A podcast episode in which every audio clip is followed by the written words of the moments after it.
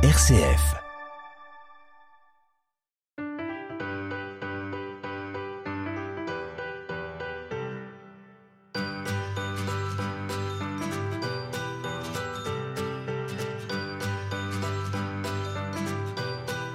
Bonjour à vous tous et à vous toutes, très heureux de vous retrouver pour ce nouveau numéro d'À plus d'un titre. Nous sommes euh, à l'amicale laïque Bizillon, euh, dans le quartier de Centre 2, et nous recevons aujourd'hui Cathy Galliègue pour Là où murmure le vent, un roman paru aux éditions Terre de France, bien sûr aux presses de la Cité.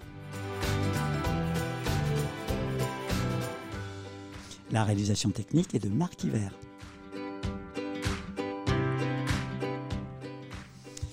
Jacques, tout va bien? Tout va, tout va très bien. Et je voulais te dire qu'hier, j'ai fini le programme janvier, février, mars.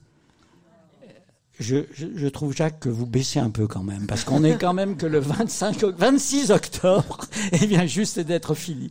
Et j'ai déjà eu des échos, Jacques, oh. parce qu'il y a un auteur qui m'a écrit en me disant, oui, oui, oh là, mais ça va pas aller, il va falloir bouger. Donc, votre programme n'est pas définitif, mais il est fini. Donc, euh, il va y avoir encore. Euh, ben oui, un... il y a Sébastien Badandi, Gilles Bichet, François-Guillaume Laurin, Olivier Bosque pour son livre sur le rouleau des 120 journées de Saddam.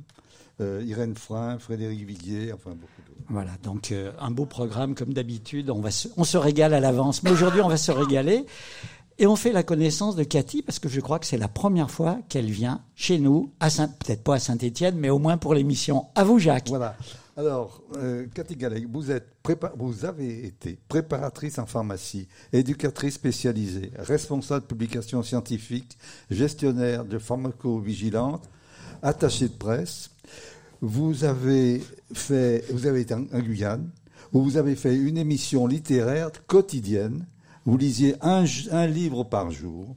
Vous avez écrit quatre romans chez quatre éditeurs différents et pas des moindres. Albin Michel, Le Seuil, Emmanuel Colas, c'est euh, Anne Carrière, on peut dire, euh, et les presses de la Cité. Et puis maintenant, euh, vous vivez en Bourgogne et vous êtes une amoureuse de la musique. Dès 4 ans, vous êtes passionnée pour la musique. Est-ce que je me trompe? Euh... Où est-ce que vous avez été chercher ça? Nous avons les moyens, vous savez. Euh, alors, euh, je, je, suis très embarrassée parce que ça, ça, me, ça me surprend. Parce qu'en fait, je vis au quotidien avec quelqu'un, mon mari, et je peux le dire aujourd'hui, il en est sorti. C'était quelqu'un qui était dans le, qui faisait partie de, euh, des hommes du GIGN. Donc c'est lui qui menait les enquêtes habituellement. et là, je suis un petit peu surprise. À 4 ans, j'ai commencé la danse euh, classique. Et euh, ça pendant, pendant pas mal d'années. Euh, j'ai eu la chance d'avoir un, une professeure qui était une ancienne étoile de l'opéra et qui m'a fait passer les, le concours d'admission là-bas et j'avais été reçue, mais il n'y avait pas d'internat à l'époque. Donc reçue, mais j'ai pas pu y aller. Voilà. Et ça, c'est l'histoire de ma vie. Hein. Voilà. Mais, que... mais un, un, livre par jour, une émission quotidienne, c'est quand même. Un... Ah oui, alors euh, ça, c'était le, c'était le format qui avait été décidé par le directeur des programmes. Parce que moi, je, je, je suis arrivée en Guyane et j'avais pas envie de m'ennuyer, donc j'étais allée les trouver en leur disant j'aimerais bien créer un programme comme ça pour France Télévisions. Et il m'a dit ben oui. C'est une bonne idée. Ben, on va faire ça en extérieur, un bouquin par jour, euh, cinq jours par semaine. Très bien. Donc, euh, ça fait cinq livres par semaine à lire, écrire les chroniques, et puis tourner les émissions, cinq dans la même journée, et en extérieur pour que ce soit plus drôle. Avec les fourmis rouges qui vous mangent les pieds, l'amande qui tombe, euh, qui vous tombe sur la tête quand tout est bien et qu'on pense qu'on va pouvoir boucler. Vous ne enfin, courez aucun risque ici, il hein, n'y a pas de souci. ça a donné quand même des, des, des jolies émissions et puis, euh, puis un, une très très belle audience, donc c'était c'était une belle expérience. Puis ça me permet aujourd'hui maintenant de, de, me retrouver derrière un micro et de plus avoir euh, peur comme avant. Voilà. Voilà. Alors, euh, vous avez parlé de livres écrits par les autres, puis vous êtes mis oui. à en écrire vous-même carrément. Ah ben je. Vous aviez déjà commencé? Oui, oui, oui, parce que quand je suis arrivée en Guyane, je terminais l'écriture de mon premier roman, qui est paru chez Albin. Et donc, quand, euh, quand l'éditeur de chez Albin m'a appelé, il n'avait pas compris que j'habitais la Guyane et qu'il y avait un léger décalage horaire. Et donc, euh, il m'a appelé à 6 heures du matin, il m'a laissé un message que je n'ai pas écouté. C'était un numéro que je connaissais pas, donc je l'ai pas écouté. Et je l'ai écouté trois jours plus tard, et là, je suis tombée de ma chaise parce que, parce que quand même, Albin Michel qui appelle pour un premier roman, c'était. Euh... Vous aviez carrément envoyé le manuscrit. Oui. Bah, c'est comme ça qu'il faut faire. Enfin, je connaissais personne, moi, dans ce monde de l'édition, donc j'ai fait. euh, Regardez Jacques qui sourit en se disant mais chapeau. C'est impressionnant. Et en- maintenant, elle a envie d'être éditeur. Éditrice, Ah, c'est un métier que j'adorerais faire. Ouais. J'adorerais euh, aller dénicher des, des talents, des, des pépites, des nouvelles voix dans la littérature. J'adorerais ça. Ouais. Vous voulez qu'on le fasse ensemble Pourquoi pas Moi, je suis un petit peu vieux pour ça. Bon, bah, Mais non. on va vous laisser, hein, on va continuer l'émission tranquillement. Voilà. Euh, et alors, euh, nous, on adore lire les livres, et je crois que Jacques, comme moi, euh, on est, on a vraiment tombé en amour pour ce, pour ce, ce livre euh, qui est d'abord une histoire extrêmement touchante, des personnages auxquels on s'attache, et puis qui est très bien écrit, qui est très bien écrit. Merci. Là où murmure le vent, je fais jamais de lecture, mais là cette fois-ci j'ai envie de vous en donner un, un tout petit peu. Vous permettez? Bien sûr. C'est le vent Gabin qui t'a poussé jusqu'ici. Toujours ce vent, en une sublime bourrasque, qui t'a secoué le ciboulot et en a chassé les gros nuages gris qui emprisonnaient tes souvenirs. C'est le vent, dans le jour qui ne tardera pas à se lever, qui fera frissonner tes narines, transportant dans son souffle la quintessence de la vie. Et regarde-toi, Gabin, tu es un animal aux aguets, plus rien ne t'échappe, tu es présent dans le temps passé, tu te fous du futur qui avancera sans toi, qu'importe, tu as retrouvé ton territoire, enveloppé dans ta couverture de vent. Là où murmure le vent. Le titre, pourquoi ce titre? Il est venu à la fin, il est... Ah, il est venu, euh, il est venu tout à, tout à fait à la fin. Euh, le titre que j'avais euh, trouvé, moi, et que mon éditrice a trouvé euh, pas assez vendeur. Bon, c'était c'était un titre que j'adorais, c'était Les radis de la tendresse. Il C'était il faut c'était avoir pas lu mal, le ça. livre. faut avoir lu le Il faut livre. avoir lu le livre pour comprendre. Je ne sais pas si on peut en parler, mais mon, mon vieux Gabin. euh, Alors il ce, a- ce Gabin, vous avez compris, ça va être un des héros de l'histoire. Il y a deux personnages centraux. Donc ce, ce vieux Gabin qui, qui est un peu Alzheimer, Oui, complètement même. voilà, qui commence vraiment à perdre le ciboulot, comme le dit Oui. le texte. Il a une folie, enfin deux folies, avant que tout s'éteigne. Ah ben, il veut, euh, il se souvient dans ces moments de lucidité, comme ça arrive assez souvent dans cette euh, terrible maladie, c'est-à-dire qu'il y a des moments où la mémoire est là, euh, pas intacte mais presque, et dans ces moments-là, il se souvient d'avoir été amoureux follement une fois dans sa vie. Alors, il a du mal à se souvenir du prénom de cette, de cette fille, de cette. Alors, il l'appelle la petite. Mais ça, ça lui parle, la petite. Comment Il a toujours. il mais il l'a appelée comme ça au tout début. Et euh, donc il se souvient d'elle et, et, et, le roman commence comme ça sur une quête en fait. C'est-à-dire que il profite d'un moment où sa mémoire est presque là et il va partir peu, peu importe quelles sont les conditions météo dehors, il neige, enfin il s'en fout, il y va et il va essayer de retrouver sa petite. Puis en parallèle, il a une deuxième obsession, c'est euh, les radis. Il a envie de manger des radis. Voilà. Et alors c'est l'hiver et son aide à domicile qui est pas spécialement sympa, elle lui dit Ah, elle, franchement elle est- elle est euh, particulièrement gratineuse, l'aide à domicile. ah, elle est là. pas mal. hein. Elle est pas mal. Elle est pas mal. hein.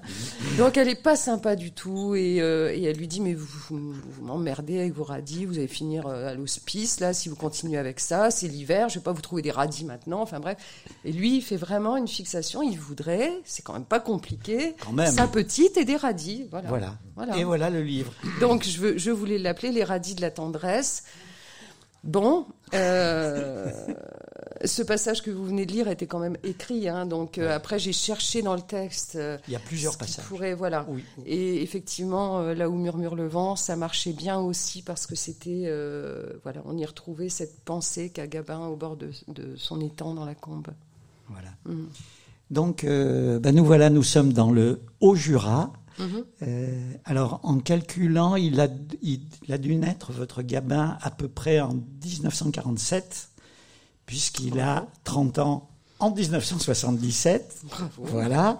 Euh, Donc, vous, vous voyez, vous voyez à peu près l'époque, et il faut que vous nous décriviez ce, ce pays à la fois rural et en même temps marqué par l'industrie De la Alors, lunette.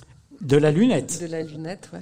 Euh, J'ai pas beaucoup de mal à, à le décrire parce que j'y ai habité. Et euh, Clovis et Solange, je, je les ai connus. C'est pas vrai. Si. je les ai connus. Après, je, après ce que Solange, c'est la petite, hein, celle que Solange, c'est la petite et Clovis, c'est son frère. Et ce sont, c'est des gens que j'ai connus quand j'habitais là. J'habitais le cul du sac, qui est un endroit. C'est euh, pas le cul-de-sac, hein, c'est le cul du sac. cul Mais enfin, sac. c'est quand même un peu le trou du cul du monde, hein, entre C'est nous. même hein. euh, complètement Franchement, hein. Et donc les quelques maisons qui sont là sont espacées chacune d'un kilomètre, donc euh, on est bien tranquille, très très tranquille. Et, et donc les, mes premiers voisins à un kilomètre, c'était Clovis et Solange, ce frère, cette sœur qui habitaient ensemble dans une vieille ferme.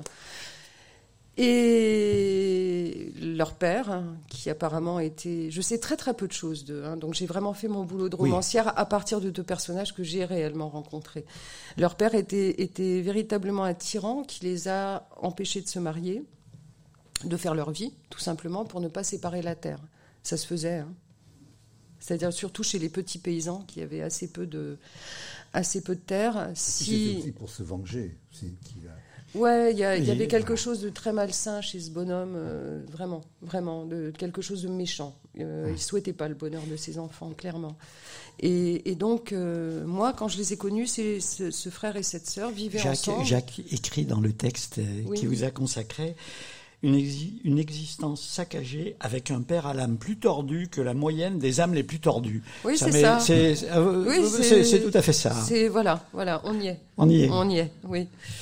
Et, euh, et donc, ben voilà, moi je les ai connus, à- ils avaient déjà euh, 80 ans, facilement, et ils ont toujours vécu ensemble dans cette maison. Voilà. Alors, ce que je sais d'eux, c'est quelques, quelques petites choses que m'a raconté euh, Solange quand j'allais boire le café chez elle. Mais est-ce qu'ils ont été euh, le frère, la sœur, un jour amoureux de quelqu'un d'autre dans leur vie? J'en sais absolument rien. Et d'ailleurs, c'est marrant parce que je suis allée en rencontre dans ce village. On m'a invité à aller à une rencontre à la médiathèque. Et les, gens du village qui, qui ont connu euh, Clovis et Solange euh, m'ont posé beaucoup de questions, évidemment. M'ont dit Mais alors euh, vous en faites des Ils vous ont dit des choses. Alors, euh, vraiment, Vraiment Solange, elle a un Gabin petit copain, Gabin, mais c'est qui ce Et Marie, Gabin Marie-Thérèse, Marie-Hélène. ah, mais tout le monde. Tout le monde. Et oui, oui, oui. Et, et, et ce qui était, ce qui était assez émouvant, c'est qu'il y avait une, une vieille dame qui était là, qui est venue avec son déambulateur, qui a vraiment fait un effort pour venir, qui s'est tue pendant toute la rencontre. Et puis à un moment, elle me dit, mais moi, Solange, je l'ai bien connue, c'est elle qui m'a appris à écrire. Et je dis, ah bon, mais alors euh, comment, raconter Eh bien, on n'avait qu'une seule classe, ça allait de la maternelle au certificat d'études. Et alors, les plus grandes, elles aidaient les plus petites. Et la maîtresse avait demandé à Solange de m'aider à apprendre à écrire. Voilà. Et donc, elle se souvenait de ça. Et c'est, j'ai trouvé ça vraiment très émouvant de faire revivre un petit peu euh, la mémoire de ces deux personnes-là euh, qui étaient euh, des personnes très attachantes. Voilà. En l'écrivant, c'est, c'est vraiment à eux que j'ai pensé. Mais, mais Gabin, lui, c'est le, ro- le roman complet ou s'il existait? votre avis On verra bien. Voilà. Euh, et puis, c'est aussi cette euh, manière de travailler dans l'industrie Oui. typique de cette région. Les lunettes dont parle Jacques. Alors, il faut savoir que euh, presque, enfin, les lunettes qu'on a sur le nez, presque toutes viennent de Moret, hein, dans le Haut-Jura. C'est euh, c'est l'industrie de la lunetterie. Et, euh, et ça existe encore aujourd'hui, c'est-à-dire que le- les paysans, l'hiver, qui ont beaucoup moins de travail, forcément, il y a la neige, il y a les conditions, etc. Donc, euh, on leur fournit du travail à domicile, donc le montage des lunettes à domicile. Et euh, donc, je pense qu'aujourd'hui, ça se perd peut-être un petit peu. On le donne aujourd'hui dans les CAT, par exemple. Euh, ou dans des organismes comme ça de réinsertion, de choses comme ça. Mais en tout cas, à l'époque où euh, Clovis Solange euh, et tous les autres étaient euh, plus jeunes, on apportait des montures à travailler à la maison. Et il faut savoir quand même que les femmes qui effectuaient le même travail que les hommes, exactement le même, hein, c'était du montage, il n'y avait pas de différence, c'était les mêmes quantités, elles étaient payées trois fois moins que les hommes pour le même travail. Voilà, c'est le fond de cette période des années 70. Ouais, c'est ça.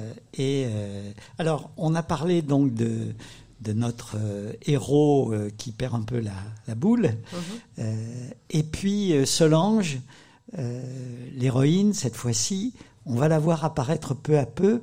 Elle est liée par un, par une, un lien très fort avec, avec sa maman, Mhm. qui est une magnifique figure de, de femme courageuse, euh, noble, euh, qui ray- rayonne le bonheur autour d'elle et qui appelle sa petite fille Maloulette. Malouette. Malouette. Oui, parce que quand elle était petite, alors bon, tout ça, moi, là, euh, ça vient, de- ça vient de là. Hein. C'est, pas Solange qui me l'a. Mais ça pourrait, ça pourrait. Et mais ce qui est vrai, c'est que Solange sifflait beaucoup. Euh, ce qui est vrai aussi, c'est qu'elle avait un chat qu'elle appelait Petite Merde et qu'elle adorait. Qui a été très sympa d'ailleurs avec elle, qui lui sauve Ah, un peu oui, la oui, vie. hein. Oui, oui, mais elle adorait son petit chat. Et moi, je l'entendais appeler Petite Merde. Le soir, elle, elle- elle courait après son chat. Voilà. Et elle sifflait. Alors, c'était une petite bonne femme, euh, grosse comme une peau de cerfeuil, hein, comme je l'écris, et qui marchait très droite, comme ça, avec les mains dans le dos. Et elle sifflait. Elle sifflait très bien. Et donc, j'ai imaginé que sa mère l'avait appelée euh, au tout début, l'avait surnommée Mon Alouette, et que Mon Alouette était devenue Malouette. Voilà. Voilà, donc cette euh, belle tendresse. Et puis, euh, sa mère lui donne des, des préceptes. Il faut être quelqu'un de bien. Dans la vie, il faut être quelqu'un de bien. Il faut tenir la ferme. Il faut faire, ton, faut faire ton, ton boulot. Ça va structurer cette personne, Solange. Oui, la mère va, euh, oui, va, va communiquer ce genre de choses, ce genre de valeurs à sa fille, mais aussi à son fils en lui disant attention toi, hein, si un jour tu es méchant avec ta femme, si un jour tu la, tu la traites pas bien, tu vas avoir affaire à moi. Et elle sait de quoi elle parle. hein.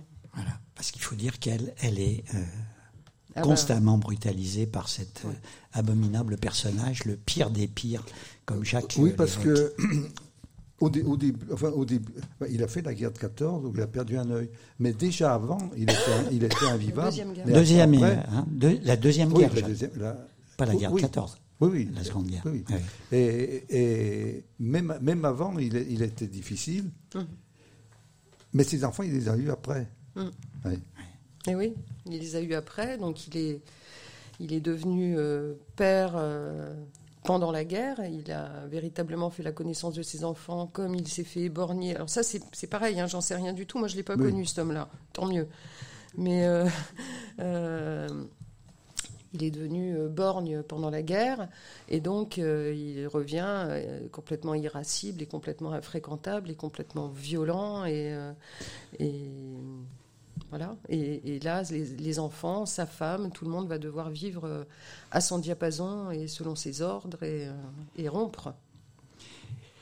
Et puis il y a un drame, un drame lorsqu'elle a 14 ans, cette Le Solange, jour de l'anniversaire. Le, le jour de son anniversaire où, où la maman est en train de préparer euh, le repas. euh, Il y, a- il y a des belles scènes avec le, le poulet là, voilà. Et c'est ça qui lui, qui les fait tenir les gamins. Mhm. La mère est, meurt dans un accident absurde, on peut le dire. hein, le, manteau de la cheminée l'écrase littéralement. Et ils vont se retrouver les deux gamins seuls avec le père. Et ça, c'est ça, c'est ça s'est réellement passé. C'est-à-dire que leur mère, à tous les deux, ça ils me l'ont raconté, est morte. euh, alors au départ, j'avais du mal à comprendre parce que quand Solange m'en parlait déjà, ils ont un accent. Euh, voilà, c'est le Haut-Jura, hein, c'est le monde paysan et c'est pas du tout euh, péjoratif, hein, ce que je dis là, pas du tout ni méprisant, mais voilà, il faut arriver à comprendre. Et quand elle me disait, oh ben maman, elle est morte, elle a été tuée par le manteau. tuée par le manteau. Bon, je n'osais pas trop euh, poser de questions. Et puis, j'en ai posé à une autre voisine qui les connaissait depuis beaucoup plus longtemps que moi. Elle m'a dit, mais oui, c'est le manteau de la cheminée. Donc, elle cuisinait euh, sur sa cuisinière qui était sous le, sous le manteau de la cheminée. Quand tout s'est effondré, elle est morte devant ses enfants, ensevelie, euh, avec la cuillère en bois qui sortait du tas de gravats. Voilà, donc cette violence qui est sous-jacente, parce que c'est un monde violent. Euh, Il y, a, il y, a, il y a- voilà, on en- on- vous lirez le livre, on n'entre pas trop, trop dans les détails, mais c'est le drame qui va structurer la suite de l'histoire. RCF, Saint-Étienne. Avec Cathy Galliègue, on évoque euh, Là où murmure le vent, et on en est dans votre roman qui s'appuie, vous venez de nous l'expliquer, sur des souvenirs racontés, sur des belles rencontres. On arrive au moment où les deux enfants vont se retrouver seuls. Euh, le garçon a décidé de protéger sa sœur, et il essaiera de le faire au maximum, mais il y a un truc formidable, c'est qu'elle est désespérée, cette gamine, et avec son copain, il décide de lui, de lui faire faire du vélo. Ça, c'est, vous avez inventé cette histoire, c'est trop beau cette histoire. Elle a Ah oui. 15 ans, Oui, elle a jamais fait de vélo, évidemment. Elle a jamais fait de elle a vélo. jamais- Elle a jamais eu de vélo, donc. euh, et euh, le Riton, qui est le, le- leur copain d'enfance, euh, qui lui a un vélo qui est devenu trop petit pour lui, il va l'offrir à, à Solange, il va le repeindre Il est d'un un beau peu amoureux, quand même. Oui, un peut-être. peu Bah, tout le monde Oui, est un forcément un peu amoureux. Elle a tellement beaux yeux. Ah bah, Hein elle a les yeux de Marie Laforêt. Vous imaginez Dans le Haut-Jura, les garçons raides. Et donc il va, il va refaire son vélo tout beau, il va le repeindre d'un beau rouge, il va euh, lui regonfler les pneus, il va, et puis il va offrir ce vélo à, à Solange, et puis, euh, et puis voilà, ils vont lui Ça lui apprendre permet faire. d'aller un peu plus loin. Voilà. Ouais. Et, et, et Solange, j'ai l'air tard, des gamins de 8 ans y arrivent et moi, me voilà encore le derrière dans les ronces. C'est là où on voit que les yeux de Marie Laforêt, il y a une sacrée pêche, une sacrée personnalité. hein. Oui. Et puis, euh, alors elle pleure des larmes de rage, etc. Puis trois jours après, elle fait des, des balades. euh, pourtant, c'est un peu escarpé dans le coin, mais aucune importance. Et ça va être la libération, ça, une sorte de Ben, libération. ça va être la libération, mais le vélo, ça va être aussi le- encore euh, une arme de plus du côté de son père. C'est-à-dire que quand il veut la punir, pour rien évidemment, hein, juste parce qu'il voit qu'elle est heureuse et ça, le- ça, ça- ça lui est insupportable, il enchaîne le vélo. il enchaîne le vélo. Mais les deux copains, euh, ils vont, on va arriver peut-être à la scène qui est centrale parce que c'est elle qui qu'on va avoir au début. Donc, euh, il se rappelle hein, notre notre héros et puis qui est le moment où ils se donnent rendez-vous les, les trois garçons, là, les deux garçons plus exactement, avec Gabin, un autre garçon de- du village, dans une sorte de trou d'eau Une combe. une combe.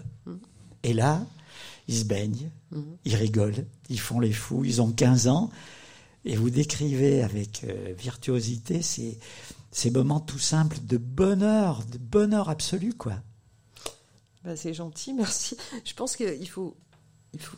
enfin, ma manière d'aborder l'écriture, c'est de, toujours essayer de, de coller au plus près des sensations que euh, on a pu tous ressentir. Par exemple, quand on rentre dans un, dans un étang, enfin, je ne sais pas si vous l'avez déjà fait. C'est pas forcément toujours agréable. C'est-à-dire, il y a les Ça colle. trucs visqueux là au début. Euh, on y entre, L'eau elle est pas forcément très chaude. euh, Il y a des Elle a petits le goût de poissons, vase. des petits trucs. Bon, puis après, plus on va vers le centre et plus ça devient sympa. Mais au début, c'est quand même pas C'est- terrible. c'est-. C'est c'est surtout les pieds. Oui, Parce que, c'est oui, ça, c'est ça. la- la C'est surtout les pieds. ça. Puis alors, ils ont des maillots de bain un peu d'époque, hein, vous imaginez, ça pendouille un peu, ils sont pas terribles, hein, les Ils garçons. avaient les maillots de bain tricotés. Eh ben, bien entendu. Alors dès que c'était mouillé, cette affaire-là, Certains d'entre vous s'en souviennent. hein. voilà. oui. Et donc c'est le c'est le bonheur formidable quoi. Ils sont ils sont heureux. Et puis, eh bien la petite Solange un beau jour va arriver là. Eh oui, bah oui, la petite Solange, elle est là au milieu de cette euh, de cette brochette de gars. Et puis euh, et puis bah, pour Gabin, ça va être euh, ça va être un, un coup de foudre euh, quasi euh, instantané. Pour elle aussi, je pense. Pour elle aussi, Elle- oui. oui, oui, oui. Elle, est, elle, est- elle le montre moins, on va dire. Elle, est- elle fait la fille. Mais euh, Oui, mais Elle fait le, des le- petites le manières. premier rendez-vous, oui. Mais- ah, le, premier rendez-vous, elle y Ils va. auraient pu y aller ni l'un ni l'autre. Oui. Ils y sont tous les deux. Voilà, Oui. il pleut à verse, mais chacun est venu de son côté en étant persuadé que l'autre ne viendrait pas, mais l'autre est là. C'est trop beau. Mais alors là aussi, parce que cette petite Solange frêle, euh, qui sifflote, qui, elle a quand même une sacrée personnalité. Gabin, il est tout perdu quand il la voit, il sait plus ce qui lui arrive, et la seule question qui lui vient, c'est elle s'appelle comment? La petite. Alors vous comprenez pourquoi Tout au long du livre, elle va rester la petite. Solange n'en crut pas ses oreilles. Pas question de laisser passer l'indélicatesse de ce garçon, ni d'être poli. Elle était sincèrement désappointée que l'on puisse parler d'elle en sa présence à la troisième personne, sans même la regarder, et l'auteur de ce faux pas allait très vite le comprendre. Elle s'appelle Solange, la petite. Tu le sais bien en plus, elle a une langue et un cerveau, elle est capable de parler. Voilà. Voilà, Voilà, tout est ça, plante un personnage. Je pense que euh, là, il, il s'est rendu compte qu'il n'avait pas affaire à une. Oui, elle, elle employait peut-être des manières de fille à certains moments, mais elle savait aussi euh, parfaitement euh, parfaitement s'imposer. Et, et, la vraie Solange, dans la réalité, c'est elle qui menait son frangin à la baguette. Hein. Alors je ne sais pas si elle a eu un amoureux un jour dans sa vie. Mais en tous les cas, quand elle, quand elle parlait, euh, Clovis rompait. Hein. Ça, c'était... Euh, oui, oui. Oui, oui. Et alors parfois, lui, il se trompait, Clovis. Donc Clovis, c'est le frère. Hein, c'est le frère. Hein. Et parfois, je les voyais tous les deux. Et puis, euh, donc, ils étaient âgés déjà. Et puis, euh, euh, Clovis parlait beaucoup plus facilement que Solange. Et parfois, il me disait, oh, bah, c'est ce que je disais avec ma, puis là, elle lui mettait un coup de coude. Ma sœur. voilà. Et oui. Alors, euh, la vie va passer, la vie va passer, et au fond, nos deux personnages, l'un qui perd un peu la boule et qui monte euh, à la recherche de sa petite et éventuellement des radis, sait-on jamais. Mhm. Et puis alors Jacques, euh, euh, racontez-nous ce qui est arrivé à Solange de son côté, parce qu'elle, elle vit toute seule. Clovis vient de mourir quelques semaines auparavant. Elle vit toute seule chez elle, et puis, et puis, un drame. Solange descend faire pipi. Ah bah oui, oui, oui. Au Oui, rez-de-chaussée. Mais ça, c'est vraiment, ça, vraiment à la fin. À la, à la Alors, fin. C'est au début du livre, mais c'est, mais c'est à la, fin de l'histoire. C'est au début du livre, Oui, mais c'est à la fin de l'histoire. Elle, elle, elle- elle tombe dans l'escalier, elle est, elle est immobile. Et bien, dans, dans cette histoire, il y a toujours le coucou qui, so- qui sonne. euh, Qui sonne Elle le tout- tout- toutes déteste, fichu elle le coucou, déteste. ouais. Et, et elle passe la nuit à entendre le coucou toutes les heures. Qui, qui, qui- et ça, ça lui fait revenir toute son histoire, toute son aventure. Et le, le livre, c'est l'histoire de, de Solange racontée euh, alors qu'elle a 80 ans et que Elle est, elle- oui, elle est, elle, elle est toute seule, immobile sur le sol. Elle peut plus se relever. Elle a froid parce qu'elle est tombée dans l'entrée de sa maison et l'entrée c'est pas une pièce où on vit, alors on chauffe pas. C'est Clovis qui avait Pour faire des économies. Pour faire des économies, on économise la lumière, le chauffage, on économise tout. Et donc elle est là, elle peut plus se relever et dans le même temps, euh, Gabin, il est au bord de sa combe, à moitié à poil, en hiver. Il regarde l'eau gelée euh, dans les temps et puis, et puis convoque tous ses souvenirs. Donc chacun de leur côté, ils vont convoquer leurs souvenirs à leur manière. Et on va retrouver effectivement euh, euh, Gabin, euh, pardon, euh, Clovis Clovis Non. non, non, oui, euh, pardon, Gabin, euh, il, a, il a les souvenirs, il a plein de, vous l'évoquiez au début de notre rencontre, il a plein de souvenirs qui reviennent, mais en désordre. Et et il y en a trop. Et à ce moment-là, devant le trop plein d'émotions que, que lui fait remonter cette combe, ils arrivent tous de partout, il, il est, il est paumé. Ça dégueule de partout, une vraie table de banquet romain avec au centre, à la place de la tête de veau engelée, celle de la petite avec ses grands yeux, pas possible. Entre parenthèses, on sait que c'est ceux de Marie Laforêt maintenant. Et du persil dans les narines. Et alors à la fin, silence là-dedans, rang par deux, on ne se bouscule pas. Il ordonne aux souvenirs de se ranger en rang derrière lui. Intimidé par cette soudaine dureté de ton à laquelle il n'était pas habitué, puisque depuis belle lurette, il somnolait dans le coton, ça leur embouchait un coin. Gabin se redressa sous l'effet de la confiance en lui-même et en désigna un du doigt. Toi, avance et raconte, on t'écoute. Et là, vous convoquez effectivement les, les, les souvenirs qui vont revenir euh, un peu un peu en désordre, mais on reconstitue parfaitement le fil de, le fil de, de, cette, euh, de, cette, de ces vies finalement. de, Oui. deux, de deux vies ratées. Je ne sais pas si elles ont été ratées, elles ont été conditionnées au départ par euh, la volonté d'un- de quelqu'un d'autre. Euh, est-ce que est-ce qu'ils ont été malheureux? C'est la question aussi que je pose à un moment donné dans la vie, la notion de bonheur. Est-ce qu'ils ont eu l'impression d'être heureux à un moment donné? Mais est-ce que dans une vie paysanne qui est tout entière euh, tournée vers le, vers le travail, euh, ou le, le loisir par exemple, c'est pas une, c'est pas une, on n'en parle pas, c'est pas une préoccupation le loisir, c'est pas, on n'a pas été habitué à ça. Alors la notion de bonheur, est-ce que ça compte? Est-ce que est-ce qu'autant que nous, par exemple, qui avons un autre mode de vie, ou est-ce que c'est aussi important que ça? Est-ce que et est-ce qu'ils ont le- la sensation d'avoir raté leur vie? Je pense qu'ils ont la sensation d'être passés à côté de leur histoire d'amour. Voilà, ils Ça, sont passés complètement à côté. Ouais. Et pour des, pour des choses infimes où ils n'ont pas voulu euh, accepter de, dire, euh, de, de reconnaître leur tort. Oui, mais qu'est-ce qu'elle serait devenue cette histoire d'amour si Solange s'était soumise Est-ce qu'elle aurait pas Est-ce est-ce qu'elle ne serait pas devenue rance? Mais c'était pas à se soumettre, là. c'est- c'est- c'était- Et voilà. Alors voilà la question, parce que ils vont vivre nos deux tourtereaux là qui se sont rencontrés. Et pourtant Dieu sait s'il est pas, ter- il était pas terrible la première fois où il s'est baigné. Il était un peu ridicule, mais tant pis, elle le trouvait beau, c'était trop beau. Ils vont vivre pendant 15 ans une, une vraie histoire d'amour, euh, Oui. alternativement chez les uns, chez les autres. Bon, mais à un moment donné, eh ben, elle veut pas justement entrer dans le dans le mariage. Elle dans veut la- pas entrer dans, le- le dans, dans le les enfants, dans le moule, dans le. C'est ça. C'est ça. ça. En fait, ça l'effraie complètement. Elle a, elle a très peur de, de, de se retrouver dans la, dans la même vie que sa mère, finalement. Et même si elle sait très bien que Gabin est- n'est pas du tout son père et qu'elle n'aurait pas la même vie avec lui, mais elle veut pas. Elle euh, euh, tout pète finalement quand Gabin se rend compte qu'elle prend la pilule sans lui avoir dit. C'est une scène très belle. Elle jette son sac. Ils sont trop heureux. Ils rentrent, ils rentrent chez eux dans leur chambre. Elle jette le sac. Bon, le sac des dames, il vaut mieux pas aller voir ce qu'il y a à l'intérieur. Vous dites en rigolant. Et puis il tombe il- La plaquette. La, plaquette. Et il ne la voit qu'après. Oui. C'est terrible à ce moment-là. On a l'impression que c'est Ben, C'est-à-dire que lui, je pense qu'il se sent extrêmement vexé qu'elle lui en ait pas parlé.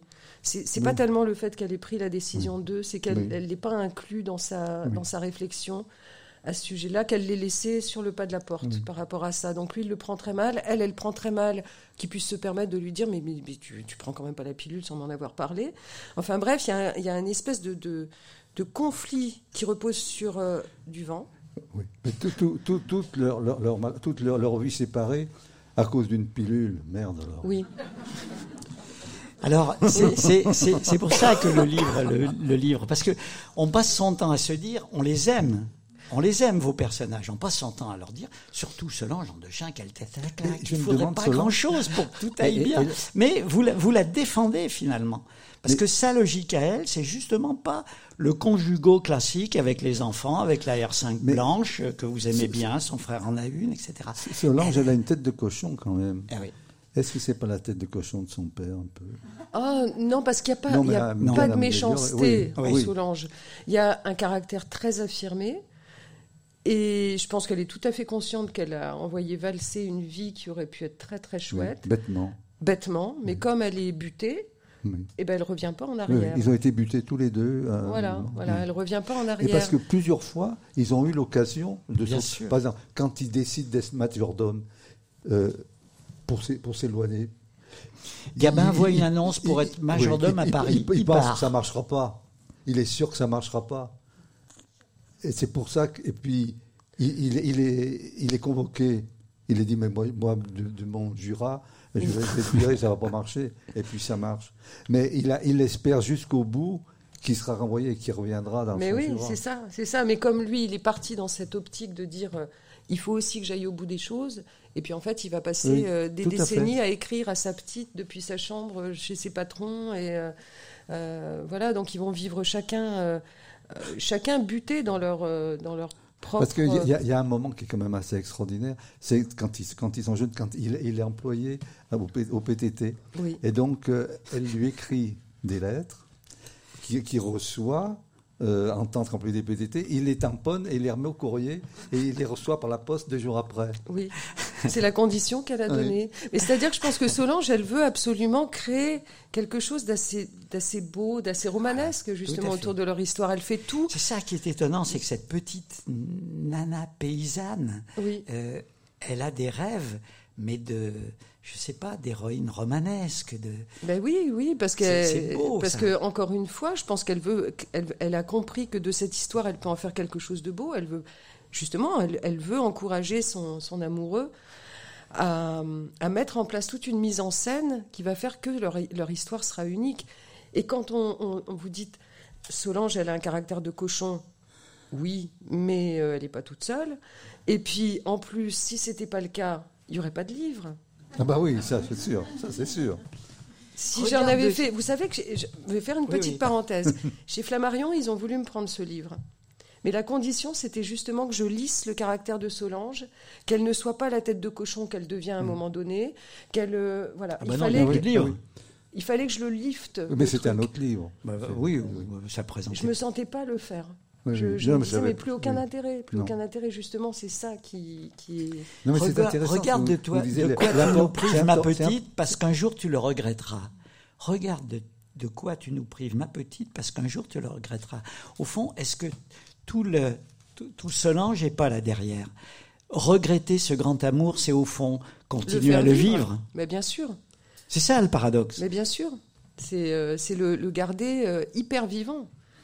C'est le, le- le garder pour toujours. euh, euh, à, à l'âge, enfin à 15 ans, 15 ans de vie, de, de- c'est-à-dire. 15 ans euh, d'amour. C'est ça. Et C'est pas très gai parce que ça voudrait dire que c'est impossible que la vie continue au bout de après 15 ans de j'allais dire d'amour et d'eau fraîche et qu'on est conju- Bah, condamné à voilà au plan-plan, au train-train. Bah alors au- je sais pas, moi je viens de faire mes 15 ans de vie commune. J'avoue que bon, non c'est très très bien, mais ça, ça, ça ronronne, voilà, ça ronronne. Mais c'est beau de ronronner aussi. Ah mais c'est, ben, je le dis, c'est comme un gros chat au coin du au coin de la cuisinière euh, qui a le ventre plein et puis qui se dit oh qu'est-ce qu'on est bien là sur son coussin. Non, moi, ce que je trouve euh, très intéressant, ce que vous avez dit tout à l'heure, c'est la, la position de Flammarion. Parce qu'on on, l'a passé comme ça, euh, comme ça. Mais en fait, c'est quand même incroyable qu'un éditeur puisse demander à un, aute- à un auteur un livre qui finit comme il a envie qu'il finisse lui. Qu'il ait cette importance. Mais le paradoxe, Jacques, c'est que notre Cathy, si je peux me permettre, vous lirez la fin du livre, bien entendu, on ne va pas vous la dire, mais au fond, n'est-ce pas une fin magnifique? Une Ouais. fin, une fin euh, qui, euh, qui sauve toutes, toutes ces vies, toutes ces vies, ces deux vies apparemment complètement ratées, parce que non seulement ils ratent leur vie, mais ils font rater la vie des autres aussi. hein Bah oui, par sinon, euh, serait de fil en aiguille, euh, bon, autour d'eux, les, les couples vont exploser parce qu'ils sont un peu imbuvables. Pour des... Là, vous êtes parfaitement machiavélique pour construire tout ça. Oui, mais alors justement, est-ce que c'est pas plus beau dans, dans une démarche euh, littéraire hein, Voilà. Est-ce que c'est pas plus beau de permettre à deux personnes qui ont passé leur vie à se courir après, finalement, Oui. de leur offrir cette possibilité vers la fin de peut-être, Peut-être, je dis bien peut-être, peut-être. euh, vivre quelque chose de justement à un âge où on parle plus de ce genre de tendresse? On, on- Là, il y, y a une tendresse folle entre eux. Vraiment, il y a la tendresse, il y a les souvenirs, il y a un amour Oui. fou qui s'est jamais éteint, jamais. Oui. Mais il y a quand même plus que les radis, là. Jacques, n'en dites pas trop. Ça vous démange. c'est vrai. Oui, oui, oui, oui. Mais c'est vrai parce que euh, cette, cette fin, euh, vous comprenez bien que elle, elle est complètement cassée par, par sa chute. Lui, c'est les derniers moments où il est encore euh, Lucide. lucide. De temps en euh, il a mis oui. les, les, les- les souvenirs bien rangés les uns par la suite des autres, mais de nouveau, ils vont semer la perturbation. Eh ben, à ce moment-là, peut-être qu'il est possible qu'il y ait un- une apothéose de, de tendresse, de, de beauté, de Ben ouais, et ça vaut. euh, ça vaut tout. Ouais, je trouve aussi, je trouve. Donc c'est ouais, c'est pour ça que j'ai pas voulu euh, modifier le cours de l'histoire et, et lisser mon personnage de Solange Non, non, et, en faire, pas- euh, et en faire une petite chose comme ça bien. Non, c'est c'est pas son. C'est pas ça, ça lui correspondait pas. Non. non, je pouvais pas faire Puis ça. tout, tout le livre est, tout le livre est violent quand même. La, la- la seule Le chose monde qui est violent, le monde qui les entoure est les deux- violent. le frère et la sœur, c'est la seule chose qui s'interdise, c'est de taper sur le père. Il dit ça, on n'a pas le droit. Ouais, Mais, mais ils vont loin quand mais même. ça les démange. hein. Ouais. Mais c'est, vous savez, c'est le, moins violent que j'ai écrit. hein. C'est le plus doux. hein. Le monde est violent. Les, les sentiments sont violents. Mais il y a, vous l'avez senti, c'est pour ça que j'ai fait quelques lectures. Il y a, il y a beaucoup de drôlerie aussi, beaucoup de. C'est pas larmoyant, c'est pas gnang gnang avec bon. Et puis il y a un comme style. c'est- Voilà, c'est, hein, ça y va quoi. hein, ça, voilà. Merci. Écoutez, euh, voilà, on les a emmenés, nos deux, nos deux vieux amoureux si attendrissants, euh, et ceux qui les entourent. Parce qu'il y a Eh ben, Plein de- d'autres personnages ouais, de qui là, les De là où entourent. ils sont, j'espère que.